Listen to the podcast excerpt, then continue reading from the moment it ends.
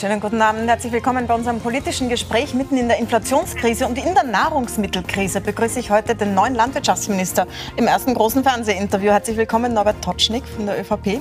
Grüß Gott, vielen Dank für die Einladung. Und zu uns aus München zugestaltet ist der Direktor des World Food Program, also der, äh, das Ernährungsprogramm der Vereinten Nationen, Martin Frick. Danke fürs Dabeisein, Herr Frick. Ich möchte mit Ihnen beiden gleich darüber sprechen, was äh, global mit den Lebensmitteln los ist und wie wir aus dieser Krise kommen. Aber zuerst, Herr Minister, Sie äh, sind gleich äh, gestartet mit einer Nicht-Angelobung, weil Sie Corona hatten und ähm, konnten erst eine Woche später angelobt werden. Haben Sie sich gut erholen können von der Krankheit? Vielen Dank. Ich habe mich sehr gut erholen können, weil ich war dreimal geimpft und hatte nur einen leichten Verlauf und damit auch gleich die Möglichkeit, noch im Krankenstand sozusagen einzusteigen in die Arbeit. Wir haben ja wichtige Themen zu bewältigen. Prioritär ist für uns derzeit die Lebensmittelversorgungssicherheit. Das war mein erstes großes Thema. Da habe ich schon begonnen, bevor ich überhaupt angelobt wurde. Das heißt, Sie mussten nicht am ersten Tag ins Ministerium stolpern? Musste ich wie nicht. Wie normalerweise der Fall ist. ähm, wobei Sie ja schon lange in der, in der Branche sozusagen tätig sind. Sie waren ja Bauernbunddirektor. Mhm. Und Sie haben jetzt einen Satz gesagt, der mir aufgefallen ist. Sie haben gesagt, Sie sind nicht Bauernbund-Lobbyist jetzt als Minister, sondern Lobbyist für die Bauern und Bäuerinnen. Jetzt sind die aber doch nur drei Prozent der Bevölkerung mhm. und nicht, Sie sind ja für die anderen 97 Prozent auch Minister. Ähm, glauben Sie, dass es da nie einen Widerspruch gibt? Also ich habe insgesamt 20 Jahre Erfahrung in der Agrarpolitik, in verschiedensten Institutionen, Finanzministerium, Wirtschaftsministerium. Ich kenne alle Verantwortungsträger, auch im vor- und nachgelagerten Bereich, habe also umfassendes Wissen. Und als Bundesminister für Landwirtschaft bin ich natürlich für die alle Österreicher und Österreicher da und Eben. als Bundesminister natürlich für die Lebensmittelversorgung, für die Landwirtschaft, dass das funktioniert. Das ist meine Hauptaufgabe und für die werde ich mich mit voller Kraft einsetzen. Ich möchte mit Ihnen sprechen zuerst über diese Nahrungsmittelknappheit und dann auch über das, das Tierwohl und das Tierschutzgesetz. Mhm. Vielleicht auch etwas, wo es nicht immer ganz deckungsgleich ist, was die Bevölkerung will und was die Bauern und Bäuerinnen wollen und brauchen. Äh, aber beginnen wir mit dieser großen Krise, in der wir gerade stecken. Herr Frick, es war heute gerade der russische Außenminister Lavrov äh, in äh, der Türkei. Es geht darum, 25 Millionen Tonnen Getreide aus der Ukraine loszulösen, das dort in den Häfen liegt. Wie sehr sind Sie denn da eingebunden und wie steht denn diese Verhandlung? Also wir sind eingebunden als Vereinte Nationen. Wir versuchen mitzuhelfen, dieses Getreide aus der Ukraine herauszubekommen. Momentan sieht es nicht besonders gut aus, denn man kann ja die Häfen auch nicht über Nacht aufmachen. Die sind vermint, da sind zum Teil auch Schiffe gesunken. Und da gibt es auch durchaus ernstzunehmende Sicherheitsbedenken der ukrainischen Seite, die auch in Rechenschaft gezogen werden müssen. Können Sie uns kurz schildern, jetzt auf globaler Ebene, wie wirkt sich diese Lebensmittelknappheit aus, die unter anderem durch den Krieg jetzt ausgelöst ist? Also wir sehen Lebensmittelpreise, die so hoch sind, wie sie es noch nie waren. Und in Ländern, in denen Familien bereits 80, zum Teil 90 Prozent des Familieneinkommens für Grundnahrungsmittel, einfachste Nahrungsmittel ausgeben müssen, ist das natürlich verheerend. Wir haben gleichzeitig am Ende der Corona-Pandemie sehr, sehr viele Länder der Erde, die erschöpft sind, deren finanziellen Möglichkeiten erschöpft sind und so haben wir momentan zum Beispiel 46 Staaten weltweit, deren Inflationsrate bei Lebensmitteln bei über 15 Prozent liegt. Und all das zusammen sorgt schlicht dafür, dass sich die Menschen die einfachsten Nahrungsmittel nicht mehr leisten können. Beginnen wir mal in Europa bzw. in Österreich. Herr Dotschnik, in Deutschland hat der Verband der Nahrungsmittelindustrie jetzt tatsächlich vor Lebensmittelknappheit gewarnt. Ist das in Österreich auch schon der Fall? Muss man warnen, dass die Nahrungsmittel ausgehen? Also wir haben im Landwirtschaftsministerium da eine, eine Lage eingerichtet, die, die wöchentlich tagt. Da schauen wir uns ganz genau an, wie die Warenströme funktionieren. Und aus heutiger Sicht kann ich sagen, also bei uns gibt es keine Lebensmittelknappheit. Ähm, die Lebensmittelversorgung ist gesichert. Das mhm. zum Ersten. Und Was ist der Unterschied zu Deutschland? viel größeres Land, riesige Betriebe. Warum ist bei uns gesichert und in Deutschland wird gewarnt? Also ich kann nur über Österreich reden und die mir vorliegenden Daten und Fakten und die sagen ganz klar, die Lebensmittelversorgung ist gesichert. Dann frage ich mal den Herrn Frick, Sie sind ja in Deutschland. Ähm, wie kann es sein, dass in Deutschland tatsächlich gewarnt wird oder ist es ein bisschen Panikmache auch? Also ich halte es ehrlich gesagt für etwas überzogen. Ich mhm. würde auch ebenso wie der Minister das gesagt hat, sagen, wir haben eine Preis- und eine Verteilungskrise nach wie vor. Uns gehen die Lebensmittel nicht aus. Problematisch ist es in armen Ländern, wo dann tatsächlich die derzeitigen Preise unüberwindbare Hindernisse darstellen. Dort ist es ja schon so, dass mehrere afrikanische Länder tatsächlich den Hungernotstand ausgerufen haben und vor sehr hohen Zahlen von Hungernden warnen. Wo sehen Sie denn die großen Brennpunkte? Wo wird es jetzt echt knapp? Also wir sehen das vor allem in Nordafrika, wir sehen es im Mittleren Osten.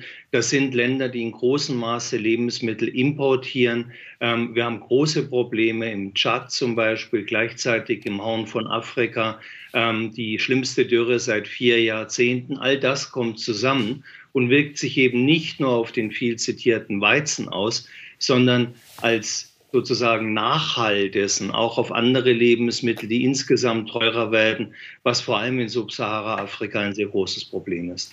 Jetzt ist das ja ein Problem, das Jahre andauert, weil Hunger bedeutet ja, dass Kinder, die nicht genug zu essen haben, einfach ihr ganzes Leben lang beeinträchtigt sind, weil sie sich nicht richtig entwickeln können.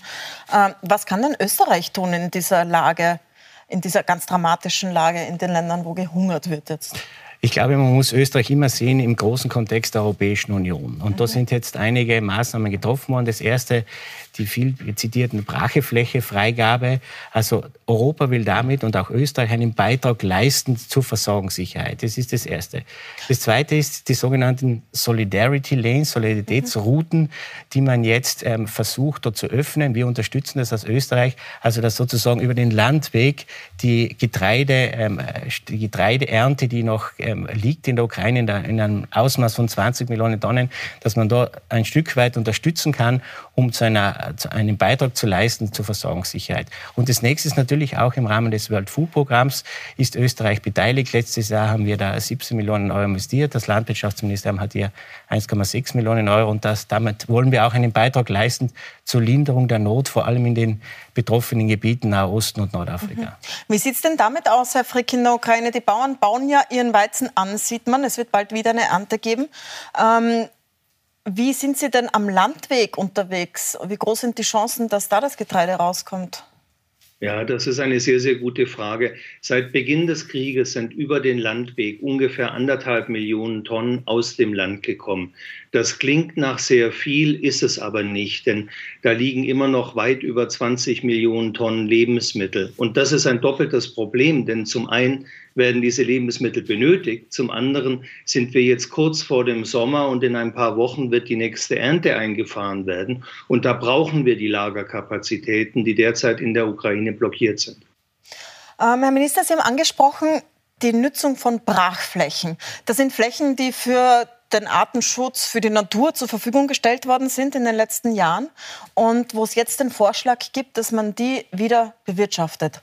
Ähm, das hat schon Ihre Vorgängerin, unterstützt. Ich höre heraus, Sie wollen das auch haben. Wir haben in Österreich, wenn wir die Bracheflächen anschauen, circa 9.000 bis 11.000 Hektar. Wir haben aber darüber hinaus im Rahmen des Öpols 46.000 Hektar Biodiversitätsflächen. Insgesamt ist es ein politisches, ein politisches Signal, ein Beitrag einfach der Union und damit auch wir als Österreich zur Linderung der Nahrungsmittelprognose. Aber man muss in dem Zusammenhang eines noch sehen. Die steigenden Weizenpreise werden auch Auswirkungen haben auf die Produktion. Mhm. Das heißt, die die, die Prognose heuer für, für Europa beim Weizen, wir haben 36 Millionen Tonnen letztes Jahr gehabt. Die Prognose ist jetzt auf 40 Millionen Tonnen. Das heißt, die gestiegenen Weizenpreise werden auch die Produktion anregen und damit kann man wieder einen Beitrag leisten zur Linderung der, der, Lebensmittelversorgungskrise. Wir kommen auch gleich zu den Preisen, ganz wichtiges Thema, aber noch eine Nachfrage zu den Brachen. Äh, wie viele der jetzt brachliegenden Flächen wollen Sie in die Produktion reinnehmen und damit auch aus dem Naturschutz raus sozusagen? Wie gesagt, die sind ähm, so kleinere Feldstücke, ähm, die da ähm, dafür jetzt verwendet werden. Wir reden da von 9.000 bis 11.000 Hektar in Österreich. Ähm, Herr Frick, wie sinnvoll ist das? Sie beobachten das ja in der ganzen EU, dass das gerade passiert. Ist das sinnvoll, jetzt Flächen zurückzunehmen, die man gerade erst dem Naturschutz und dem Klimaschutz gegeben hat, sozusagen? Also ich notwendig? bin vorbelastet. Ich habe nun seit vielen Jahren an Biodiversität und Klima gearbeitet. Ich sehe eigentlich die größeren Potenziale bei der Nachfrage, dass wir einfach weiterhin, das sind deutliche Zahlen, die ich Ihnen jetzt gebe, 16 Prozent unserer Lebensmittel in Ethanol oder Biodiesel, also in Treibstoff verwandeln und ähm, 60 Prozent in Viehfutter. Da ist bestimmt auch noch etwas Luft drin, ähm, sodass man die Situation entspannen kann. Wie viel an dieser Preissteigerung ist Spekulation, Herr Frick? Das ist etwas, was man nicht so genau weiß. Man weiß auch nicht genau, wer wie viel Getreide hat. Foodwatch sagt, das ist eine Zockerei, die da stattfindet und es braucht mehr Transparenz. Also, ähm, ist das richtig? Das ist schwer zu unterscheiden. Warentermingeschäfte sind Teile des Geschäfts und natürlich versucht jeder, ähm, sich in einer Weise abzusichern. Aber natürlich findet Spekulation statt. Wir wissen, dass in der ersten Märzwoche ähm, an Geldmenge mehr umgesetzt worden ist mit Weizenspekulation als normalerweise in vier Wochen. Da sind tatsächlich auch viele darauf aufgesprungen und Mechanismen, die man nach der Welternährungskrise 2007, 2008 schaffen wollte, ähm, funktionieren eigentlich nicht. Also da spielt Spekulation ganz bestimmt auch eine Rolle. Könnte man Spekulation mit Lebensmitteln verbieten oder in den Griff bekommen aus Österreich heraus, Herr Minister? Also ich kenne keine Spekulationen, was jetzt aus der Landwirtschaft heraus, äh, was die Landwirtschaft betrifft. Und das andere sind Fragen, wie Börsen funktionieren. Und äh, da sind wir wieder auf dem internationalen Parkett und Österreich allein ähm, ist da zu klein und zu wenig mächtig, um solche Dinge zu beeinflussen. Ich möchte eins noch aufgreifen, ähm, was Herr Frick gesagt hat. Er hat gesagt, ein Teil des Getreides wird für Biodiesel, für Ethanol verwendet. Natürlich sehr viel auch für Viehfutter. Es gäbe eine ganz einfache Lösung, sagen alle Experten, weniger Fleisch essen. Würden Sie das unterstützen? Also für uns ist entscheidend die Versorgungssicherheit. Und die Versorgungssicherheit ähm, gibt es auch natürlich bei Milch, Fleisch, Eier bei anderen Produkten. Und das ist mein Anliegen, dass es auch dort Versorgungssicherheit gibt. In dem Zusammenhang sollte man vielleicht eines erwähnen, nämlich die sogenannte Eiweißstrategie, also Eiweißpflanzenstrategie, die mhm. Österreich letztes Jahr gestartet hat, mit dem Effekt, dass mehr beispielsweise Soja angebaut wird und die Importabhängigkeit, also die Abhängigkeit von Importen aus Übersee, damit reduziert wird. Wir haben diese Forderung auch auf europäischer Ebene im April eingebracht, dass hier auch Europa einen Beitrag an eine Initiative startet, um diese Abhängigkeit Abhängigkeit aus Eiweißfuttermitteln aus Übersee zu reduzieren. Das ist ja auch eines der, der Themen, die in diesem Zusammenhang immer diskutiert werden. Gerade um es nochmal zu sagen, da geht es nicht um Soja, man, dass man das Tofu isst, sondern um Futtermittel. Da geht es immer, ja. also bei dieser ja. Initiative geht es immer auch um, um, Nahrungsmittel, Lebensmittel. Ein großer Teil, immer ein größerer Teil wird mittlerweile für äh, Lebensmittel verwendet. Und unser Ziel ist eben, dass wir da aus der Abhängigkeit herauskommen und wieder einen Beitrag mehr leisten zur Versorgungssicherheit. Dann würde ich gerne zu den Preisen kommen. Die EU erlaubt ja jetzt, dass man Mehrwertsteuer auf Lebensmittel senkt oder streicht. Das wird in Österreich nicht ausgenutzt, obwohl die Preise wirklich die, mhm. durch die Decke schießen und viele Leute an der Supermarktkasse stehen und sagen so, okay, ich muss jetzt was zurückbringen, weil ich kann es mir nicht mehr leisten. Warum machen Sie das nicht? Also wir haben das Thema sehr, sehr intensiv diskutiert und äh, wir sind zur Einschätzung gelangt, nicht nur als, als Bundesregierung, sondern auch über die Experten kommt das rein. Der Effekt wäre sehr, sehr gering. Die Frage ist, ob der überhaupt weitergegeben wird.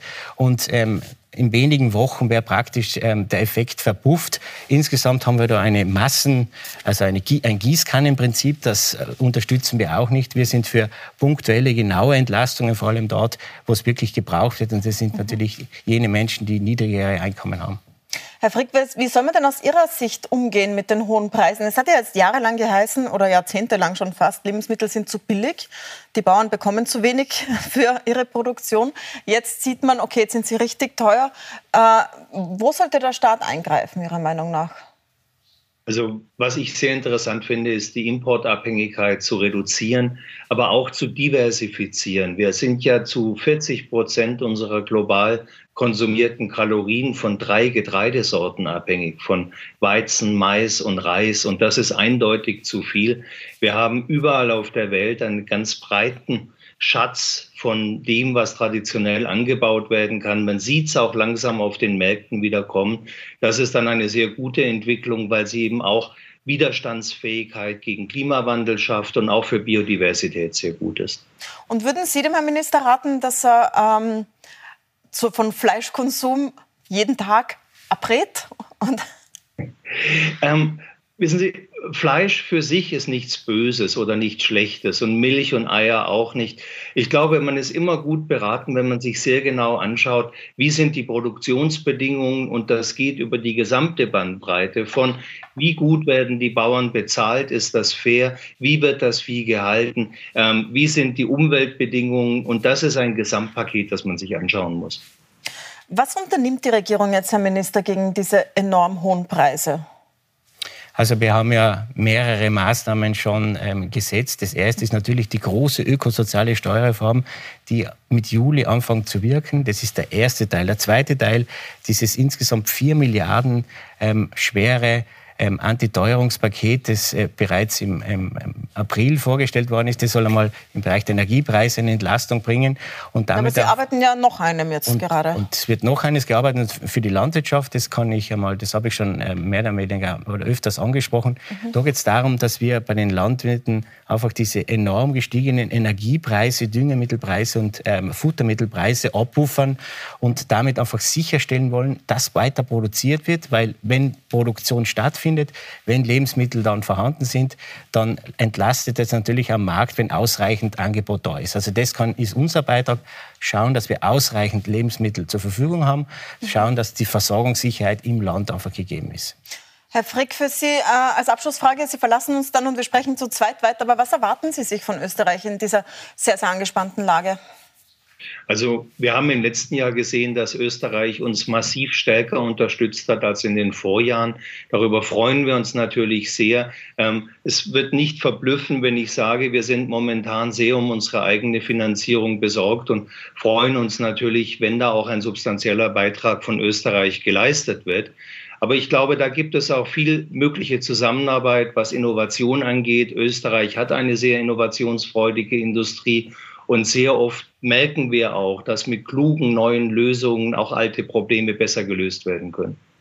Dann danke ich Ihnen sehr herzlich. Herr Minister, wollen Sie erhöhen den österreichischen Beitrag an das World Food Program? Also dazu kann man sagen, dass sukzessive äh, weiter daran gearbeitet wird, dass der, das World Food Program auch wirklich unterstützen kann. Wir kennen die Lage, wir kennen die Bedeutung, mhm. wir wissen um die Bedeutung des World Food Programms, insbesondere in den Flüchtlingslagern im Nahen Osten. Und deswegen ist uns das ein ganz ein großes Anliegen. Herr Frick, dann danke ich Ihnen herzlich. Wir werden gespannt beobachten, wie das weitergeht mit den Transporten von Weizen aus der Ukraine und mit Ihrer Arbeit gegen den Hunger in der Welt, die gerade heuer wichtiger ist. Danke fürs Dabeisein aus München. Vielen Dank. Vielen Dank. Und mit Ihnen, Herr Minister, möchte ich noch über die Themen sprechen, die die Konsumenten angehen. Über die Preise haben wir gesprochen, aber die Leute wollen auch wissen, wo kommen meine Lebensmittel her, wie sind die Tiere gehalten worden. Da gibt es einige Initiativen und einige Kritik. Damit kommen wir gleich zurück. Wir machen eine kurze Pause. Bleiben Sie dran.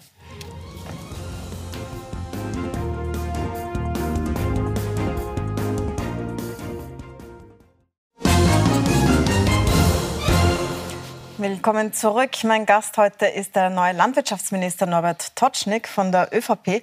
Herr Totschnig, wir haben schon gesprochen über die enorm hohen Preise, aber Sie sind ja für eine sehr breite Palette zuständig, unter anderem auch dafür, dass es den Tieren gut geht. Gemeinsam mit Minister Rauch äh, sind Sie auch für Tierschutz und Tierwohl zuständig. Jetzt gibt es eine neue Novelle, da gibt es viel Lob für äh, mhm. Verbesserungen, zum Beispiel für Junghennen, die dürfen nicht mehr in Käfigen gehalten werden, Wachteln ebenso lange Übergangsfristen mhm. und äh, dass Rinder den ganzen Tag, das ganze Jahr lang angebunden sind, da gibt es jetzt auch keine Ausnahmeregelungen. Jetzt habe ich mir das genauer angeschaut und bei den Rindern reicht es aber, wenn man sie, die können weiterhin 275 Tage angebunden sein. 90 Tage lang muss man sie kurz hinausführen oder sie sich bewegen lassen. Ist das nicht Augenauswischerei? Also Tierschutzminister ist der Kollege Rauch, aber natürlich in einer Koalition macht man gemeinsam Gesetze, einigt man sich gemeinsam auf Gesetze. Und wir haben derzeit im Parlament eine Tierschutznovelle liegen, mhm. die die größten Weiterentwicklungen ähm, im Bereich des Tierwohls seit Bestehen des Bundestierschutzgesetzes 2005 vorsieht bei den Geflügeln, unter anderem bei den Rindern. Da hat es in der Anbindehaltung Ausnahmetatbestände gegeben, die werden ab 2030 vollkommen abgeschafft. Dann wird es nicht mehr möglich, diese Szenarien, das Sie da erwähnt haben, ähm, dann gelten diese Fristen, die Sie genannt mhm. haben. Also ab 2030 darf man sie gar nicht mehr anbinden? Darf man nicht, gibt es diese permanente Anbindehaltung nicht mehr. Aber 275 Tage schon? Ähm, Oder habe ich das falsch gelesen? Genau, das ist der Mindestaufla äh, äh, das ist die maximale Anbindungshaltung, ähm, die dann möglich ist. Und in der Zwischenzeit ähm, gibt es den Auslauf. Ähm, es ist ja so, dass viele Betriebe auch ähm, die Zeiten überschreiten. Beispielsweise im Berggebiet sind die Tiere auf den Almen ähm, über den Sommer. Im Winter ist das natürlich schwierig. Das muss man auch immer so denken. Wie sind die Möglichkeiten im steilen Gelände? wann kann ich die austreiben? Gibt es eine Vegetation? Also man muss auch immer diese Aspekte auch mitdenken. und dann kommt man sehr schnell zum Schluss. Alles geht auch auch nicht, was da ähm, gefordert wird. Man, was ich auch erwähnen möchte, ist ähm, zum Beispiel auch eben bei den Schweinen, bei der Schweinehaltung gibt es eine große, große, große ja. Weiterentwicklung, also das Auslaufen des ähm, genannten Vollspaltenbodens für Um- und Neubau ähm, im, im, in der Tierhaltung ab 2023. Also ein großer Schritt, der die, die Bäuerinnen und Bauern ungemein fordert, sehr viele Investitionen erfordert. Aber uns ist neben der Lebensmittelversorgungssicherheit auch das Tierwohl ein wirkliches Anliegen. Wir wollen, dass es den Tieren gut geht. Die Bauern wollen, dass es den Tieren gut geht. Wir wollen aber auch, dass die Produktion in Österreich stattfindet. Und deswegen ist das Thema Lebensmittelversorgungssicherheit, wie gesagt, immer für uns ähm, ähm, wird in einem Atemzug genannt mit dem Tierwohl. Wir sehen gerade in den Stall mit Vollspaltenböden, das, ist, das sind die Schweine die ganze Zeit auf Beton mit Spalten dazwischen, anstatt dass sie auf einem Boden stehen, wo Stroh ist. Viele Bauern haben das ja, dass sie Einstreu haben und die Schweine sich wohlfühlen können. Auf Vollspalten können sie sich nicht wohlfühlen. Jetzt ist ihre Novelle, schafft die nicht ab. Also die Novelle bringt eines, sie bringt eine deutliche Verbesserung. Was meine ich damit? Es bringt eine eigene Liegefläche, es müssen die Ställe klimatisiert werden, es muss mehr Beschäftigungsmaterial sein und es muss auch mehr Platz haben. Also Aber was Platz wird passieren, wenn Sie sagen, es gibt keine Vollspaltenböden mehr in Österreich? Und wenn ich das dann weiter ausführen darf, wir werden dann einen Standard haben, der sich von 90 Prozent der europäischen Produktion abhebt. Das heißt, wir sind am Ende des Tages immer mit den Konsumentinnen und Konsumenten im Binnenmarkt unterwegs und im Regal beim Lebensmitteleinzelhandel. Ich muss sagen, es gibt in Österreich bereits ein Angebot für Strohschweine, für biologische Produkte aus der Schweinehaltung. Die Verkaufszahlen liegen da bei zwei Prozent. Das heißt, wir haben einen sehr preissensiblen Konsumenten und uns ist es ein Anliegen, dass ähm, die Produkte, die wir hergestellt werden, ähm, hier hergestellt werden, auch gekauft werden. Deswegen sind wir ganz stark für das Thema Regionalität, Herkunftskennzeichnung. Was nützen die höchsten... Preis dass die Vollspaltenböden bleiben, sozusagen. Sie sagen, wenn die, was passiert, wenn sie weg sind? Oder was passiert zum Beispiel, schauen wir uns noch an, wie Muttersäue gehalten werden dürfen. Nach wie vor nämlich jetzt. Also auch nach der Novelle kann man eine Muttersau sechs Tage lang, genau in der Zeit, wo sie sich um ihre Ferkel kümmern will, in so einen Kasten stecken, eine Art Käfig, wo sie sich kaum bewegen kann, also oder gar nicht bewegen kann. Das ist der Sinn davon. Ähm, das ist gerade einmal so groß wie der Körper. Das ist immer noch erlaubt. Warum? Was wird passieren, wenn Sie sagen, das geht nicht mehr? Das ist ein sogenannter Ferkelschutzkorb, nennt sich das. Und das dient zum Schutz der Ferkel. Und hier gibt es auch bereits eine Frist, das rennt bis 2033. Hier passiert nebenbei Forschung, nämlich um die Frage, wie muss die Tierhaltung organisiert werden, dass es eben eine Weiterentwicklung gibt. Und jetzt bin ich wieder beim Punkt, um das es uns mhm. geht. Uns geht es um eine kontinuierliche Weiterentwicklung des Tierwohls, aber eine ehrliche Weiterentwicklung. Sprich, wir haben in Österreich diese Weiterentwicklung und der Konsument kauft auch die Produkte, die hierzulande produziert werden. Uns nützen nicht die hohen Standards, wenn am Ende die Bauern nicht mehr produzieren können, nicht mehr leben können und die Produkte einfach importiert werden, dann wird Tierleid importiert. Also ich glaube nicht, dass das die Bevölkerung will. Wir kommen gleich zu den Herkunftsbezeichnungen, die da ja auch wichtig ist, dass man weiß, woher es kommt. Aber ich möchte Ihnen zuerst noch ähm, einen Ausschnitt aus einem Interview mit, meinem, mit einem Bauern vorspielen. Das haben wir gemacht für eine Dokumentation über Schweinehaltung. Der, äh, der Georg Schuller aus der Steiermark, der sagt, Ihnen fehlt Planungssicherheit beim Stallbau, bei den Investitionen mhm. zum Beispiel. Das sagt er. Schweinehaltung ist noch oft im Dorfgebiet und da ist gar kein Platz, dass der sein, sein, seine, sein Abfackelstall größer baut. Oder dann Schritt tut sich viel, wer nicht, oft nicht auf. Und der jetzt 50 Jahre ist und der muss einen neuen Abfackelstall bauen und vielleicht die Nachfolge nicht gesichert ist, macht er die Investition nicht mehr. Und viele junge Betriebe sagen auch, warum soll ich mit einem Schritt antun, was ist in den nächsten zehn Jahren? muss ich wieder einen Stall umbauen. Mir, uns fehlt einfach die Planungssicherheit, dass wir sagen, wir bauen jetzt mal einen Stall und dann darf ich jetzt mal 25 Jahre lang haben. Also wäre es nicht einfacher, wenn Sie sehen, dass alles in Richtung mehr Tierwohl geht und die Bevölkerung das nicht mehr will, das Schweineleiden, dass Sie gleich sagen, das wird, äh, dass Sie Planungssicherheit geben. Und gleich sagen, so das und das und das geht nicht mehr? Also erstens mal habe ich volle Verständnis für den, für den Landwirt. Ähm, er hat angesprochen, die Planungssicherheit. Die müssen ja. planen auf 25 Jahren. Das sind ja enorme Investitionskosten, die da getätigt werden müssen. Und ähm, dafür, wenn ich das erwähnen darf, dafür wird in den nächsten Jahren von der Regierung werden 120 Millionen Euro jährlich für Tierwohlmaßnahmen zur Verfügung gestellt.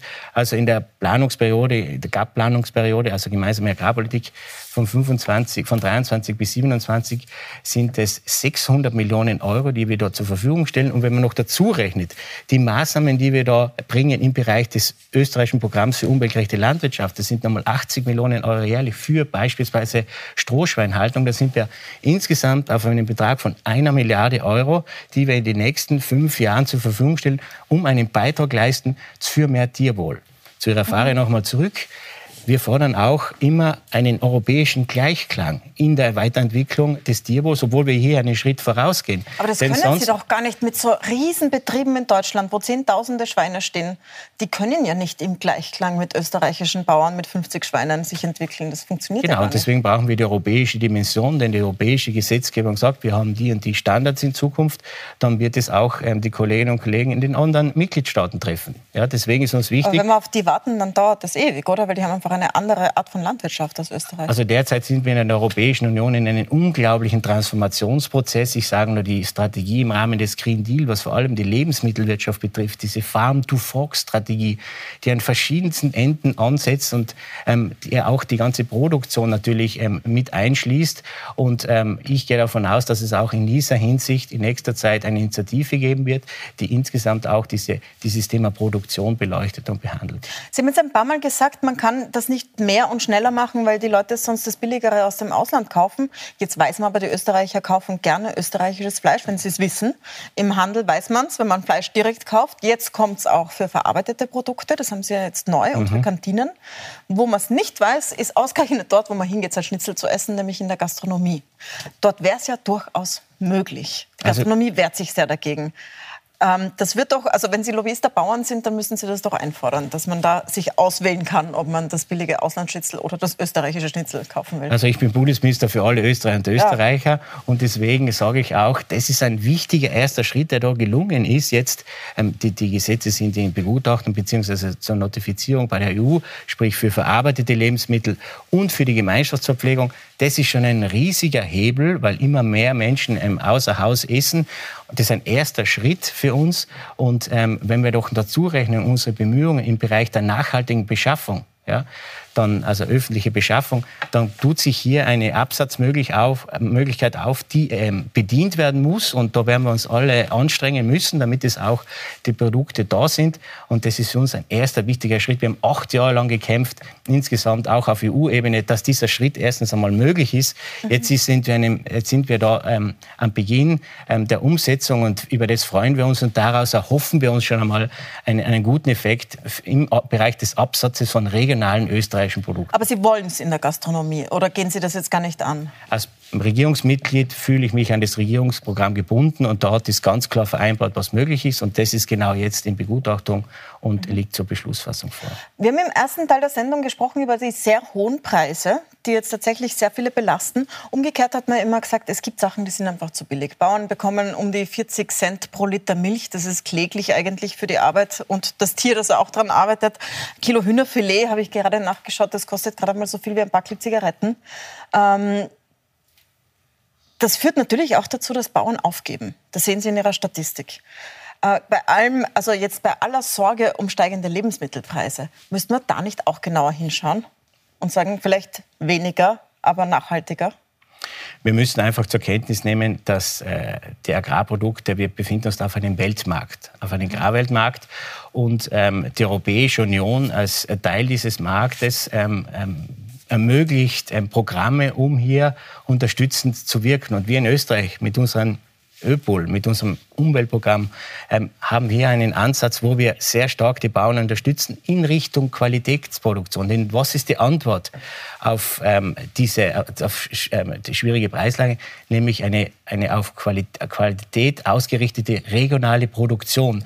Österreich ist bekannt als sozusagen Kulinarik-Destination Europas. Das ist unser großes Ziel, über qualitative Produkte aus der Region mehr Wertschöpfung zu erreichen, mehr Wertschätzung zu erreichen erreichen und damit uns abzuheben von einem klassischen Massenprodukt. Das sehen wir als die Möglichkeit oder als eigentlich die einzige Möglichkeit, ähm, um auch für bessere Preise zu sorgen.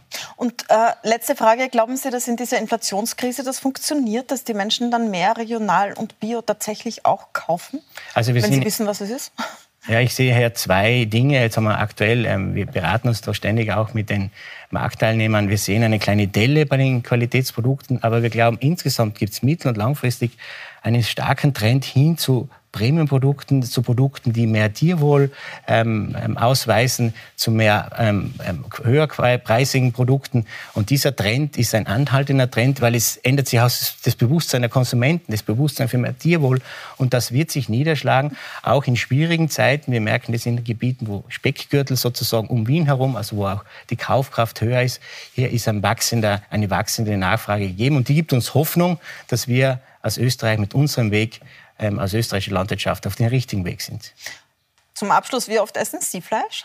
Also mindestens dreimal die Woche, aber mittlerweile bin ich sehr ernährungsbewusst, weil natürlich ähm, mich äh, das Amt des Bundesministers natürlich auch sehr fordert und ich auf eine gesunde Ernährung natürlich auch achte. Aber mit dreimal die Woche Fleisch? Mit Gesundes Fleisch. Gut, dann danke ich Ihnen sehr herzlich für den Besuch. Ihnen danke ich fürs Zusehen. Die ganze Sendung gibt es immer auf Puls24.at, auf Seppen und auch als Podcast zum Nachhören, überall, wo es Podcasts gibt. Und bei uns geht es jetzt weiter mit den Insidern. Auch da geht es um die Teuerung bei Gundula Geiginger.